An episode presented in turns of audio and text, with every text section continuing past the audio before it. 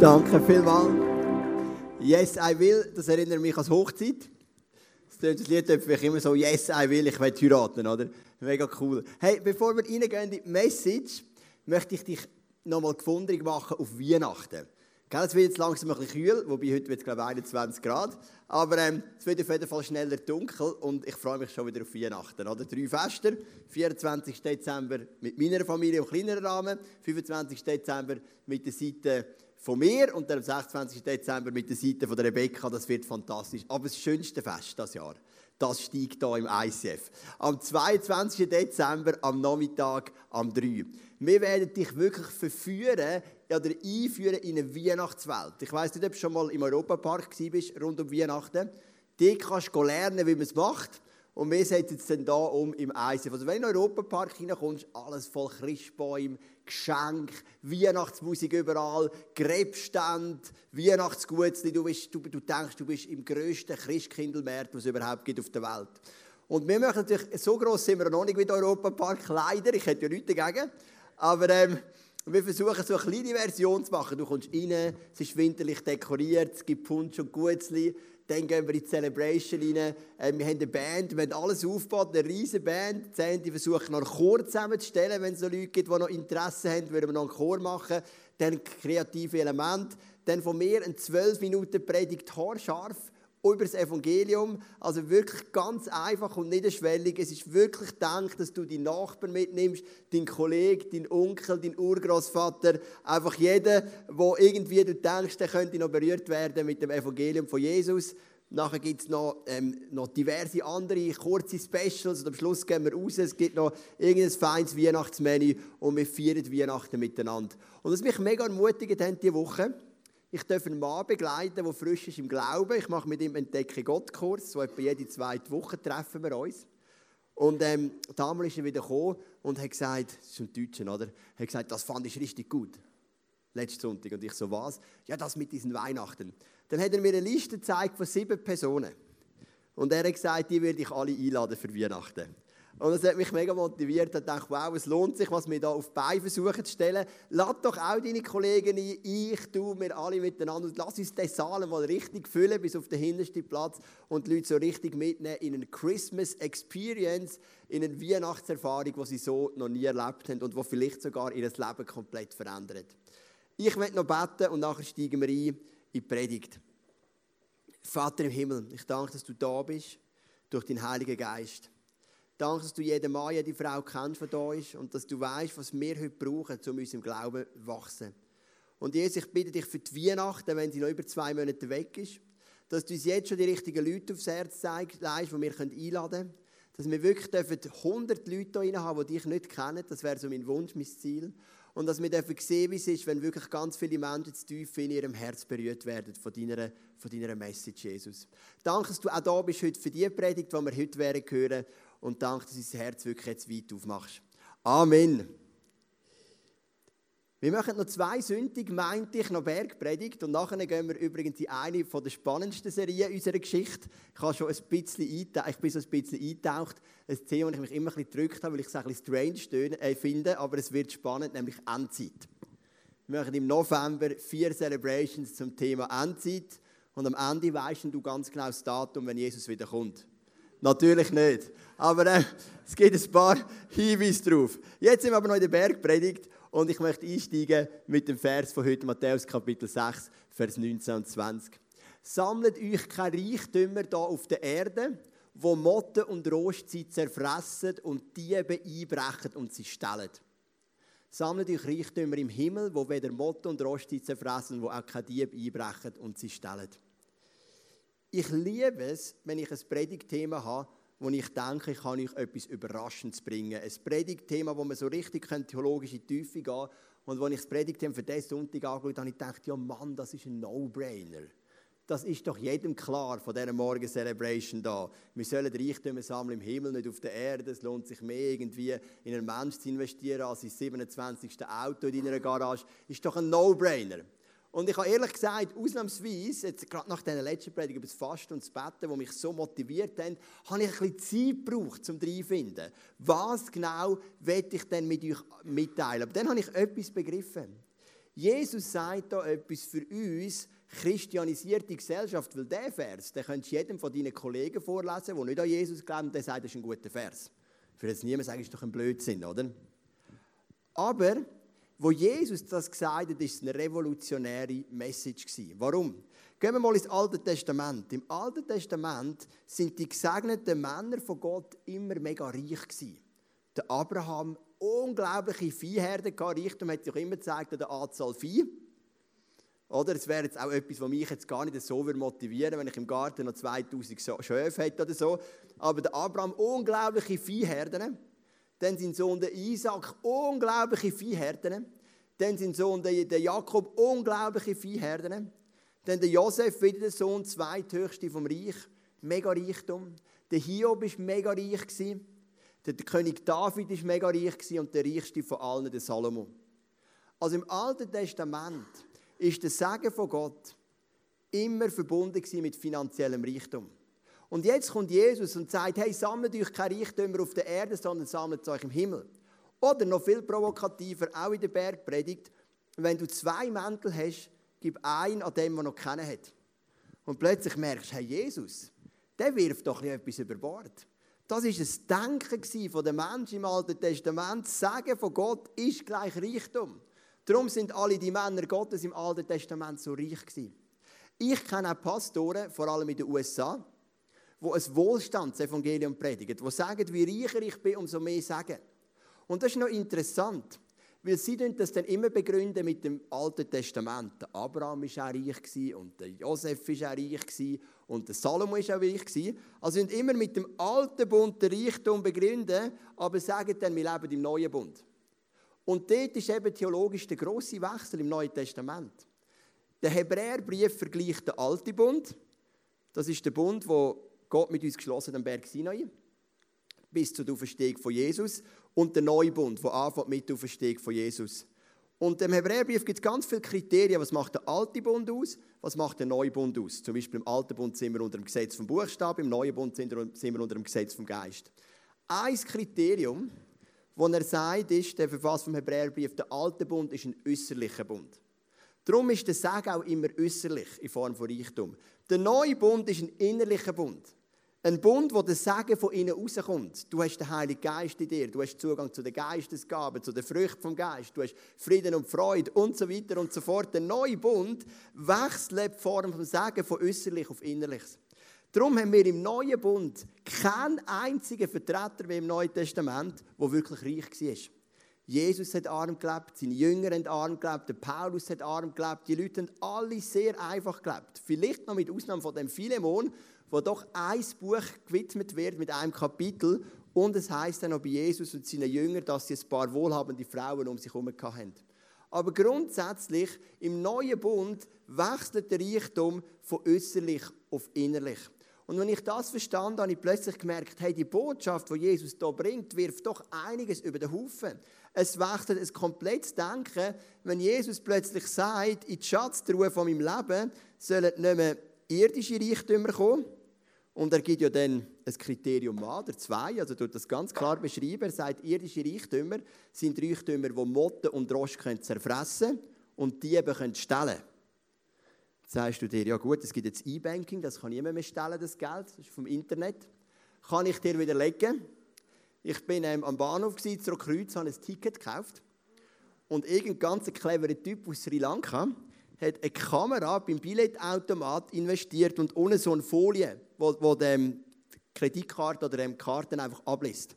Und am gleichen Tag sind in Sri Lanka 642 Franken abgegeben worden von meinem Konto. Also du merkst, auch das ist möglich. Die Versicherung hat es mir gezahlt, für mich kein Problem, für die Reife ist es ein bisschen unangenehm oder einfach sie haben das Geld verloren. So muss man sagen, aber du merkst, Diebstahl ist auch so möglich, oder? Auf jede Art. Und Jesus gibt eine klare Definition. Es gibt Sachen, die können von Motten gefressen werden und von Rost zerfressen und die können die bestellen. Und das nennt Jesus, das sind Schätze auf der Erde. Und dann gibt es Sachen, die können Motten und Rost nicht fressen und Diebe nicht stellen, das sind Schätze im Himmel. Das sind Werke, wo du tust aus Liebe zu anderen Menschen und zu Gott, also nicht für dich. Im 1. Korinther 13 heißt, alles, was wir tun, soll aus Liebe passieren. Und wo du aus Liebe ein Werk tust für einen anderen Mensch oder ein Werk tust für Gott, dort sammelst du die Schätze im Himmel. Jetzt ist natürlich immer die Frage, ja, Joel, wie ist denn das jetzt gemeint mit dem Reichtum im Neuen Testament? Das ist immer ein bisschen schwierig. Vor allem, wenn du relativ viel Geld verdienst, macht das immer ein bisschen Unsicherheit in dir, oder? Also, oder bei gewissen Leuten, vielleicht nicht bei allen gleich. Wie ist das gemeint mit dem Reichtum im Neuen Bund, im Neuen Testament? Ich meine, Jesus ist manchmal hart. Zum reichen Jüngling sagt er, verkauf alles, was du hast. Und dann heißt er, ist umgedreht und traurig weggegangen. Oder Jesus sagt, es kommt einfacher, oder es ist schwieriger für einen Reichen ins Himmelreich zu kommen, als für ein Kamel durch ein Nadelöhr. Also du siehst, Jesus hat Reichtum schon ein bisschen attackiert. Aber jetzt bringe ich dir die Auflösung von diesem Dilemma. Und da gehen wir jetzt in 1 Timotheus Kapitel 6 hinein. Jetzt wird es aus meiner Sicht ganz spannend. Wer jedoch darauf aus ist, reich zu werden, 1 Timotheus 6, Vers 9, also ist der wichtigste Satz da, wer jedoch darauf aus ist, reich zu werden, verfängt sich in einem Netz von Versuchungen und erliegt allen möglichen unvernünftigen und schädlichen Begierden, die den Menschen Unheil bringen und ihn ins Verderben stürzen. Denn die Liebe zum Geld ist eine Wurzel, aus der alles nur erdenklich Böse hervorwächst.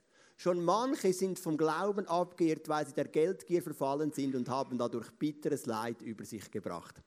Ähm, kannst du nochmal zurück auf den ersten Teil vom Vers? Also, was sagt der Paulus dann Timotheus? Wer darauf aus ist, reich zu werden, wird sich verfangen in einem Netz von Versuchungen. Er erleidet alle möglichen Begierden. Er wird ins Verderben stürzen. Unheil wird über ihn kommen. Dann die nächste Seite. Ähm, die Liebe zum Geld ist die Wurzel von allem Übel und es wird bitte das Leid hervorrufen und so weiter. Also du merkst, wenn du diesen Vers nimmst, dann denkst du, Paulus ist nicht wirklich positiv gegenüber Reichtum eingestellt. Aber wichtig ist der erste Punkt. Es heißt dort, wer reich werden will. Für einen Nachfolger von Jesus, der den Fokus hat, Schätze im Himmel zu sammeln, kann es kein Fokus sein, reich werden zu wollen. Also in meine Schatztruhe vor allem einen Haufen Geld reinzutun. Das kann nicht unser Fokus sein. Der Fokus vom Nachfolger von Jesus ist, Schätze im Himmel zu sammeln. Aber jetzt lesen wir ein bisschen weiter. Jetzt gibt es ein bisschen Entspannung für die, die vielleicht gleich reicher sind. Äh, reicher sind. Schärfe denen, die es in dieser Welt zu Reichtum gebracht haben, ein, nicht überheblich zu sein und ihre Hoffnung nicht auf etwas so Unbeständiges wie den Reichtum zu setzen, sondern auf Gott. Genau, wenn wir jetzt, oh genau, noch weiter, denn Gott gibt uns alles, was wir brauchen, in reichem Maß und möchte, dass wir Freude daran haben. Ermahne sie, Gutes zu tun, freigebig zu sein und ihren Besitz mit anderen zu teilen. Jetzt kannst du nochmal auf die letzte Seite, Fabio. Genau. Jetzt ist ja noch interessant. Sechs Verse vorher sagt Timotheus, wir sollen nicht darauf aus reich zu werden. Und ein paar Verse später sagt der gleiche Paulus zum Timotheus, aber der Reiche schärft ein. Scheint der Widerspruch zu sein. Zuerst, wir sollen nicht darauf aus reich zu werden, aber der Reiche schärft ein. Es ist eben ein grosser Unterschied, ob du willst reich werden oder ob du reich wirst. Es gibt Menschen, die arbeiten einfach gut und sie sind talentiert. Und sie haben nicht in erster Linie das Ziel, reich zu werden, aber sie werden reich. Ich hatte einen Kollegen, ähm, oder hatte immer noch, und der Kaib, der hat ETH Mathe studiert und der war einfach blitzgescheit. Mega, also wirklich extrem gescheit. Und dann ist er ähm, zu einer Rückversicherungsgesellschaft arbeiten und hat dort die Formel gesehen zum Thema Schadens, ähm, Schadensversicherung, also wenn es Umweltkatastrophen und so gibt. Und er hat die Formel genommen in seinen jungen Jahren und gesagt, die Formel ist nicht komplett.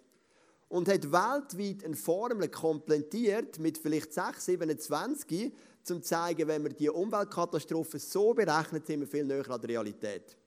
Der Typ hat einen Haufen Geld gemacht und einen fetten Zapfen einkassiert. Aber das war nicht sein Fokus.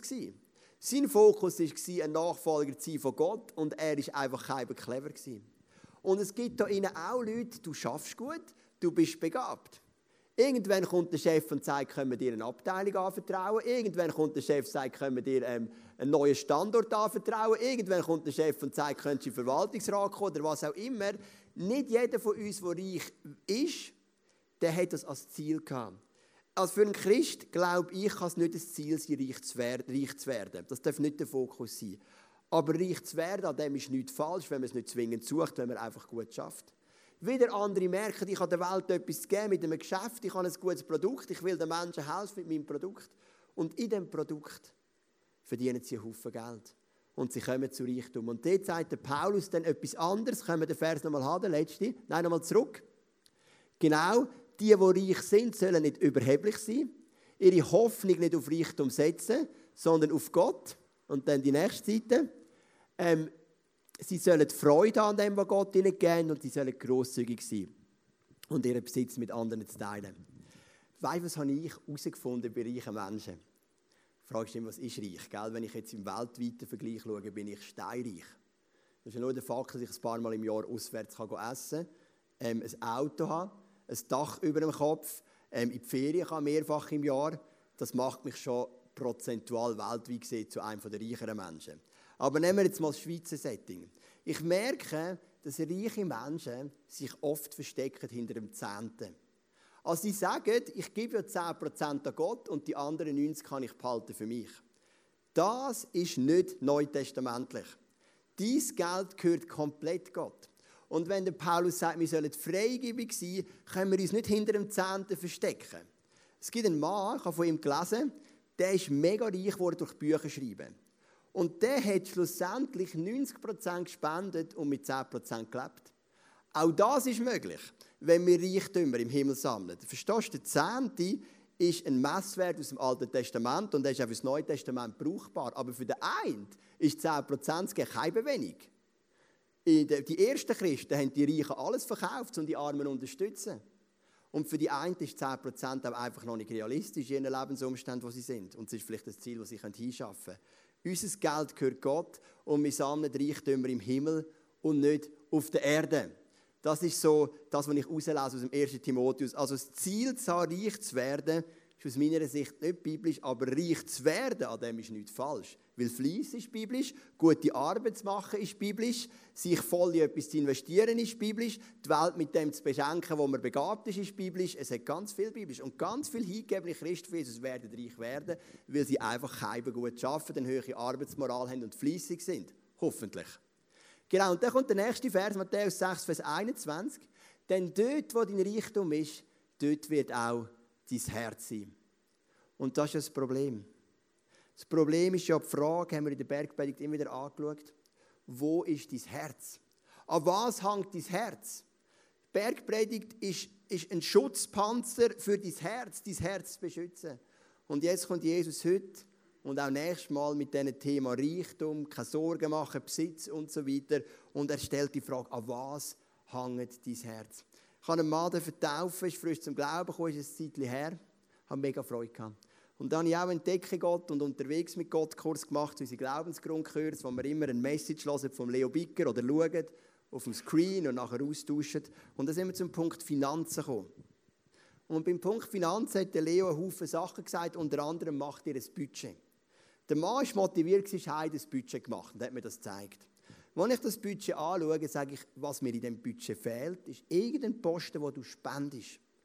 Weil ich habe im Herz das Gefühl gehabt, wenn er nicht etwas spendet, auch wenn es nur 20 Franken sind im Monat, dann wird sein Herz weiter in dem Geld ähm, irgendwie an dem Geld hängen und er wird nicht können durchbrechen Er hat gesagt, ja, ich nehme es nochmal mit, das nochmal besprechen mit meiner Freundin und so weiter und so das, das Budget nochmal zeigen. Nächstes Mal ist er wiedergekommen, das Budget nicht mehr gezeigt.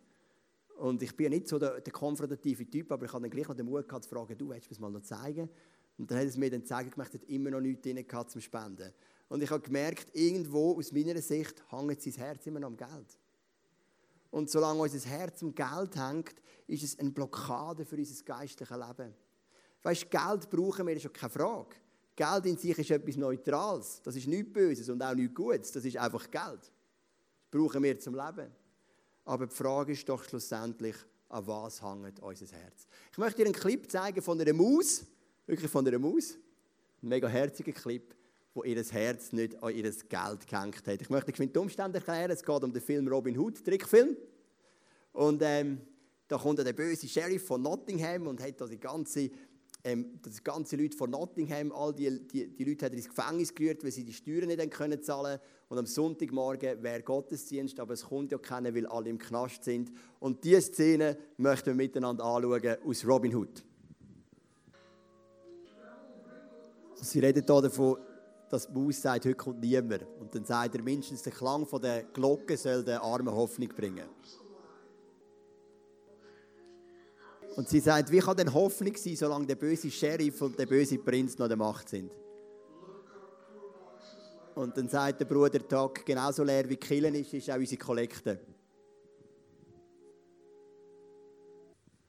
Mega herzig, oder? Die Maus gibt ihr das Letzte für die Armen. Und das ist ein, ein, ein Reichtum, das sie sammelt im Himmel. Sie sagt, ich habe nicht viel, aber das Letzte, was ich kann. Und der Bruder Tag sagt noch, willst du wirklich das Letzte geben? Und das erinnert natürlich an die Bibelstelle aus Lukas 21, wo die Witwe ganz wenig in den Opferkasten rein tut. Und Jesus sagt zu den Jüngern, sie hat das Letzte gegeben, was sie hat. Jetzt, wenn wir weitergehen, kommen zwei Verse, die zuerst gerade so gar nicht ins Thema passen. Es heißt dann, Matthäus 6, 22 und 23, das Auge gibt dem Körper Licht. Ist dein Auge gut, dann ist dein ganzer Körper im Licht. Ist dein Auge jedoch schlecht, dann ist dein ganzer Körper im Finstern. Wenn nun das Licht in der Finsternis ist, was für eine Finsternis wird das sein? Jetzt ist auch ein bisschen gedacht, was hat jetzt das zu tun mit dem Thema Reichtümer? Aber der Punkt ist eigentlich relativ einfach. Das Wort, das Auge ist gut, das, ist das griechische Wort Haplaus. Und das bedeutet auch klar oder einfältig, auf ein Ziel ausgerichtet. Wir lieben Menschen, oder ich liebe es, Menschen zu kennen, wo ich merke, die haben so einen klaren Blick. Mit denen kannst du ein Thema besprechen und die haben einen ganz klaren Blick. Und ich liebe es auch selber, wenn ich die Phase in meinem Leben, und ich zum Beispiel oft gerade nach, einer Fastenzeit, wo ich merke, ich sehe auch geistlich wieder die Sachen ganz scharf und ganz klar. Ich habe ja, bin jetzt ja 40, gell, und mein Körper hat gewisse ähm, Schwierigkeit, ich habe relativ schnell Rückenweh, wenn ich nicht regelmäßig ins Fitnesscenter gehe oder Entzündungen oft im Körper. Aber es gibt auch ein paar Teile im Körper, die funktionieren super. Meine grösste Stärke sind meine Augen. Bei jedem Sehtest immer noch top. Ich sehe die Welt scharf, ganz klar. Ich gewinne auch jedes, jeden Wettbewerb. Ich habe das oft gespielt mit meinen Brüdern oder so, wenn du in der Autobahn bist und dann schaust, wer sieht als erstes die Autonummer vom Auto, das von hinten kommt, über, überholen. Ich habe immer gewonnen. Meine Augen sind sehr klar. Wir haben sogar das Nummernspiel gemacht im Herbstcamp, wo du eine Nummer an hast und du musst die Nummer sagen von dem, was die Nummer an hat. Und ich habe von so weit weg eine Nummer gesehen, dass der andere gesagt hat, das kann gar nicht sein, du hast beschissen. Du merkst, meine Augen sind klar, das ist wahrscheinlich körperlich meine grösste Stärke, die ich habe. Ich gehe mit ganz klarem Blick, zumindest physikalisch, durchs Leben. Und es gibt immer wieder Sachen, die trüben unseren Blick, wenn wir jetzt wieder zum Geistlichen gehen. Und etwas davon ist das Geld. Geld kann uns verführen, ganz schlechte Entscheidungen zu treffen. Fußball ist so ein Beispiel. Hast irgendeinen jungen Spieler, mit 18 kommt zu einem Topverein. Mit 22 ist er ein Star und dann kommt ein Angebot aus China oder aus Katar. Die zahlen extrem viel Geld und dann gehen die dort hin spielen. Sie werden nicht mehr aufgeboten für die Nationalmannschaft, weil sie total verschwindet unter dem Radar. Und mit 4,25 ist ihre Karriere im Niemandsland. Katar und China macht Sinn, wenn du 35 bist und dann willst du deine Karriere aus, ausklinken lassen. Manchmal ist es Geld, das uns zu ganz ungeschickten Entscheidungen verleiht. Oder du hast ein paar Jobs angeboten, bist am überlegen und merkst, eigentlich der richtige Job wäre schon da, aber bei diesem verdienst du 1000 Franken mehr. Schlussendlich entscheidest du dich für den Job, den mehr verdienst und merkst, dass es eine ganz schlechte Entscheidung war. Geld macht oft unseren Blick unklar. Er trübt unseren Blick. Und darum sagt Jesus, wenn auch dein Auge klar ist, dann ist dein ganzer Körper klar und du bist im Licht. Und dann kommt der Vers 24, einer der bekanntesten Verse von der Bergpredigt. Dort heißt: Ein Mensch kann nicht zwei Herren dienen. Er wird dem einen ergeben und den anderen abweisen. Für den einen wird sich ganz einsetzen und den anderen wird er ganz verachten. Ihr könnt Gott dienen und zugleich dem Mammon. Also, ich mache manchmal den Test mit Leuten, die frisch zum Glauben kommen, die den Vers noch nicht so kennen und dann decke ich den Schluss ab. Dann lese ich den Vers vor, kannst du zwei Herren dienen und so weiter. Denn ihr könnt nicht Gott dienen und zugleich, was kommt jetzt? Und dann sagen sie immer dem Teufel. Alle die Leute denken, man kann nicht Gott dienen und dem Teufel. Stimmt natürlich auch. Aber in dem Zusammenhang sagt Jesus, ihr könnt nicht Gott dienen und dem Mammon. Mammon ist das aramäische Wort für Geld. Ihr könnt nicht Gott dienen oder am Geld. Ich habe hier eine Auflistung von Sachen, wo ich gemerkt habe, wo Geld könnte mein Herz einnehmen und mich könnte versklaven. Ein Punkt ist Geiz. Es gibt Menschen, die sind geizig, die häufen Ersparnisse an, aber sind nicht bereit, etwas zu geben. Ich habe einen guten Freund, der ist auch zum Glauben gekommen vor einigen Jahren, er ist christlich aufgewachsen, weg vom Glauben, wieder zurückgekommen und er hat so schöne Fortschritte gemacht im Glauben, aber der Keib Mammon hat ihn einfach nicht losgelassen. Und es hat ihn so viel Überwindung gebraucht, irgendwann so einen Keib Einzahlungsschein zu nehmen. Ein Teil, der hat gerade eine komplette Zehnte gespendet. Und als er das gemacht hat, hat er mal ein Zeugnis gegeben auf der Bühne und hat gesagt, es war mein Geiz gebrochen.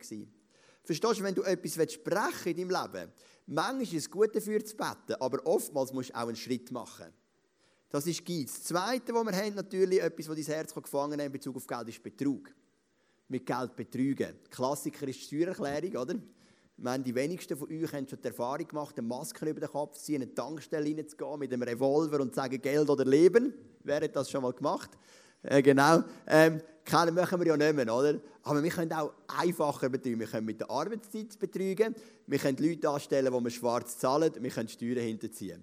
Es gibt auch Möglichkeiten, modern zu betrügen.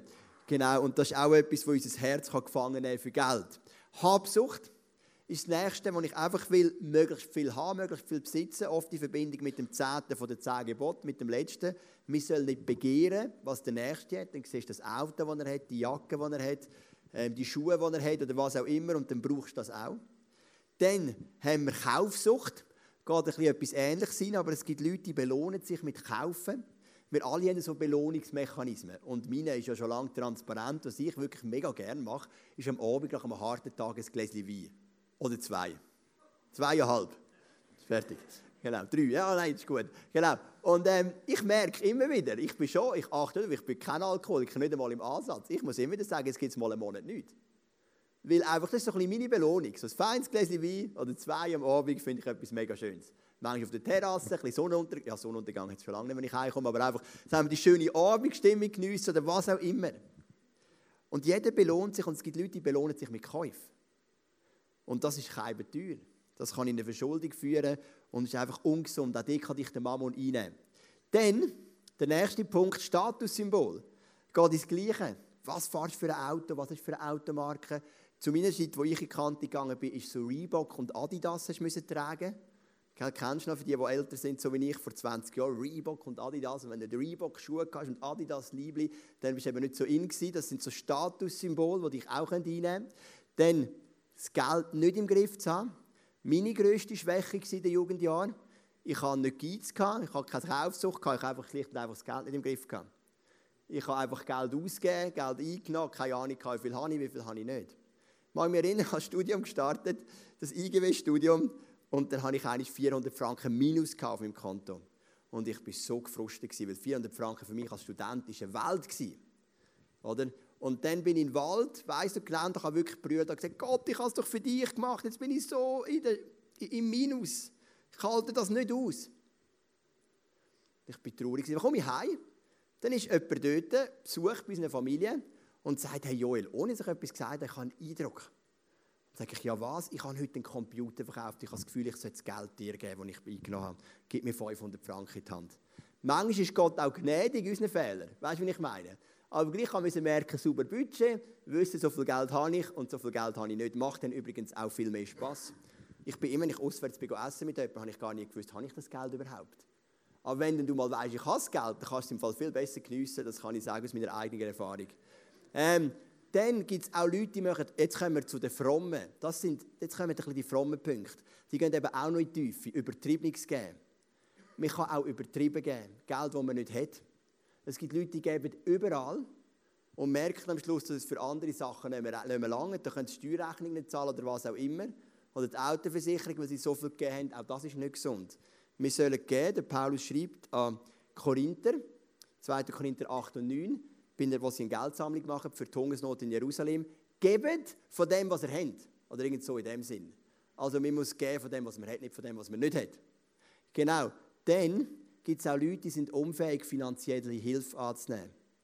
Das ist auch etwas, was Geld dich einnehmen kann. Das ist der Stolz.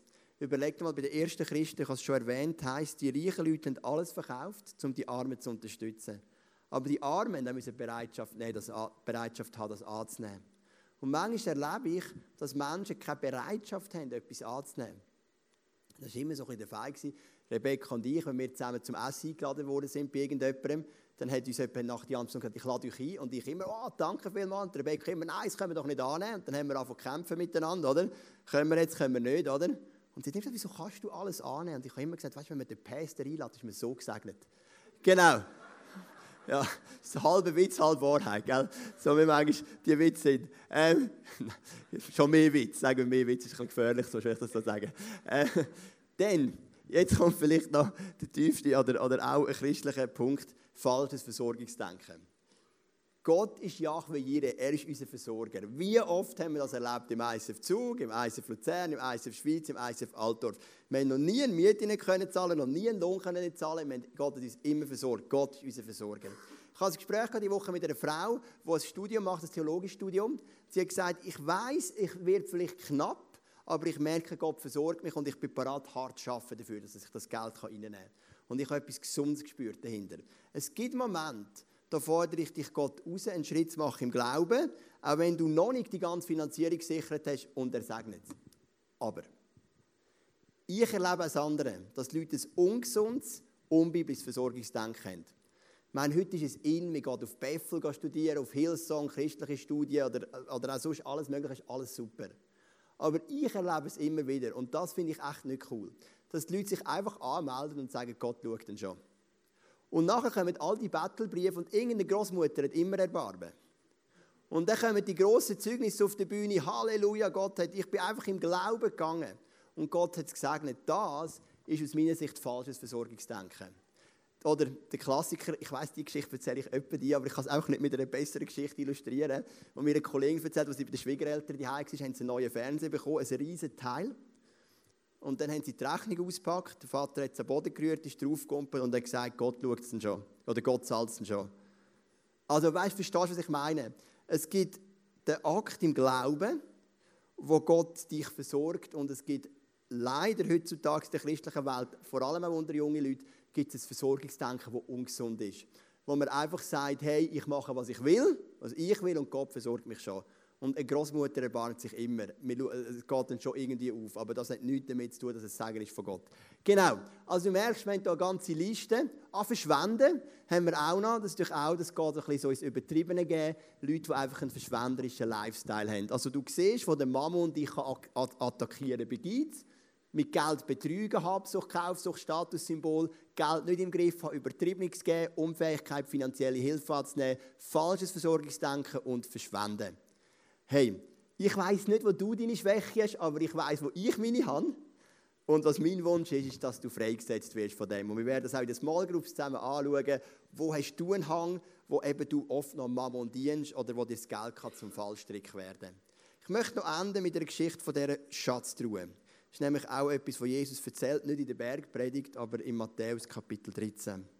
Jesus erzählt uns ein Gleichnis. Er erzählt, da war ein Mann, und der ist in einem Acker arbeiten. Der Acker hat nicht ihm gehört, der ist dort einfach arbeiten.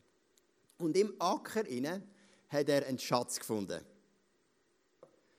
Und als er den Schatz gesehen hat, hat er gewusst, er kann nicht einfach den Schatz ausgraben. Der Acker gehört ja nicht ihm.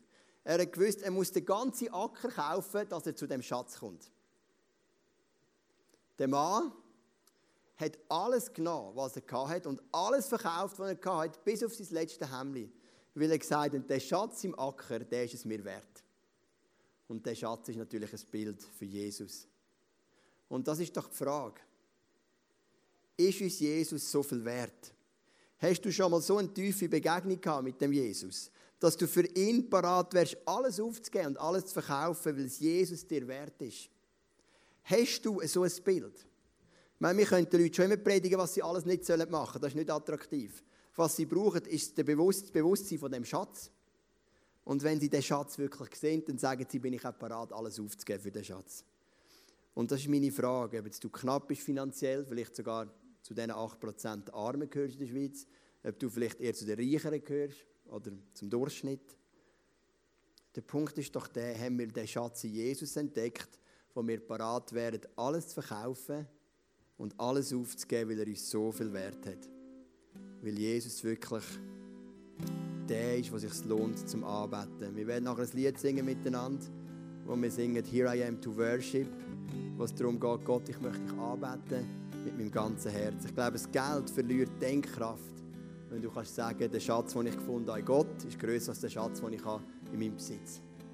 Und dann bist du auch bereit, dein Leben aufzuräumen, deine Punkte in Ordnung zu bringen. Komm, wir stehen noch miteinander auf und ich bete, dass uns Jesus heute den Schatz gross machen vor unseren Augen. Und vielleicht hat es auch der eine oder andere da, der angesprochen wurde, ist bei irgendeinem Punkt, dass es Geiz ist oder Betrug oder Habsucht oder Verschwendung oder falsches Versorgungsdenken oder was auch immer. Und du bist zum Herz angesprochen worden, hast gemerkt, da gibt es auch einen Punkt, der noch nicht gesund ist, wo du immer wieder ähm, dafür empfänglich wirst, am Mammon zu dienen und nicht Gott. Und für das möchte ich auch noch beten. Vater im Himmel, ich bitte dich ganz simpel heute Morgen, dass der Schatz Jesus so groß wird in unserem Leben, dass wir einfach bereit sind, alles hinzugeben für das. Dass es nicht so etwas Zwungiges ist. Der Joel hat es halt predigt und in der Bibel steht und es gibt die zehn Punkte, die uns gefangen nehmen im Geld und so weiter. Sondern, dass wir einfach den Schatz sehen. Wenn der Mann hat den Schatz gesehen, dem Acker.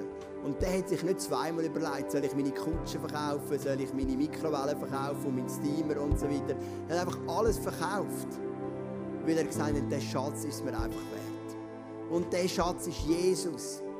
Und Vater im Himmel, ich bitte, ich mache uns deinen Sohn Jesus so groß in unserem Leben, dass wir sagen, wenn wir nur den Jesus haben, so wie es der König David schreibt, wenn ich nur dich habe, dann bedeutet Himmel und Erde mir nichts. Wenn wir nur den Jesus haben, dann sind wir bereit, alles loszulassen.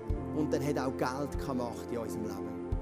Und im zweiten Teil, Vater im Himmel, bitte ich dich für Leute, die sich irgendwo entdeckt haben bei dem Punkt Finanzen. Ob es jetzt Geiz ist oder, oder was auch immer, Habsucht und Verschwendung und alles Mögliche. Du siehst, wir alle sind anfällig auf Finanzen. Wir alle, es ist niemand da, der wahrscheinlich würde sagen, wenn ich ein bisschen mehr verdienen würde, würde mich jetzt gerade mega stressen. Äh, wir alle würden es dankbar nehmen. Und ich bitte dich auch, dass wir einen gesunden Umgang haben mit Finanzen. Dass wir als Nachfolger von Jesus sagen, es ist nicht unser Fokus. Unser Fokus ist Reichtümer im Himmel zu sammeln, nicht auf der Erde, wo Motten und Rost sich zerbrechen und äh, zerfressen und Diebe sich stellen Und gleichzeitig, wo wir können sagen, wenn du uns gesegnet hast mit Reichtum, möchten wir Freude daran und wir möchten grosszügig sein und unsere Hoffnung nicht in so etwas Unsicheres hineinsetzen wie Geld.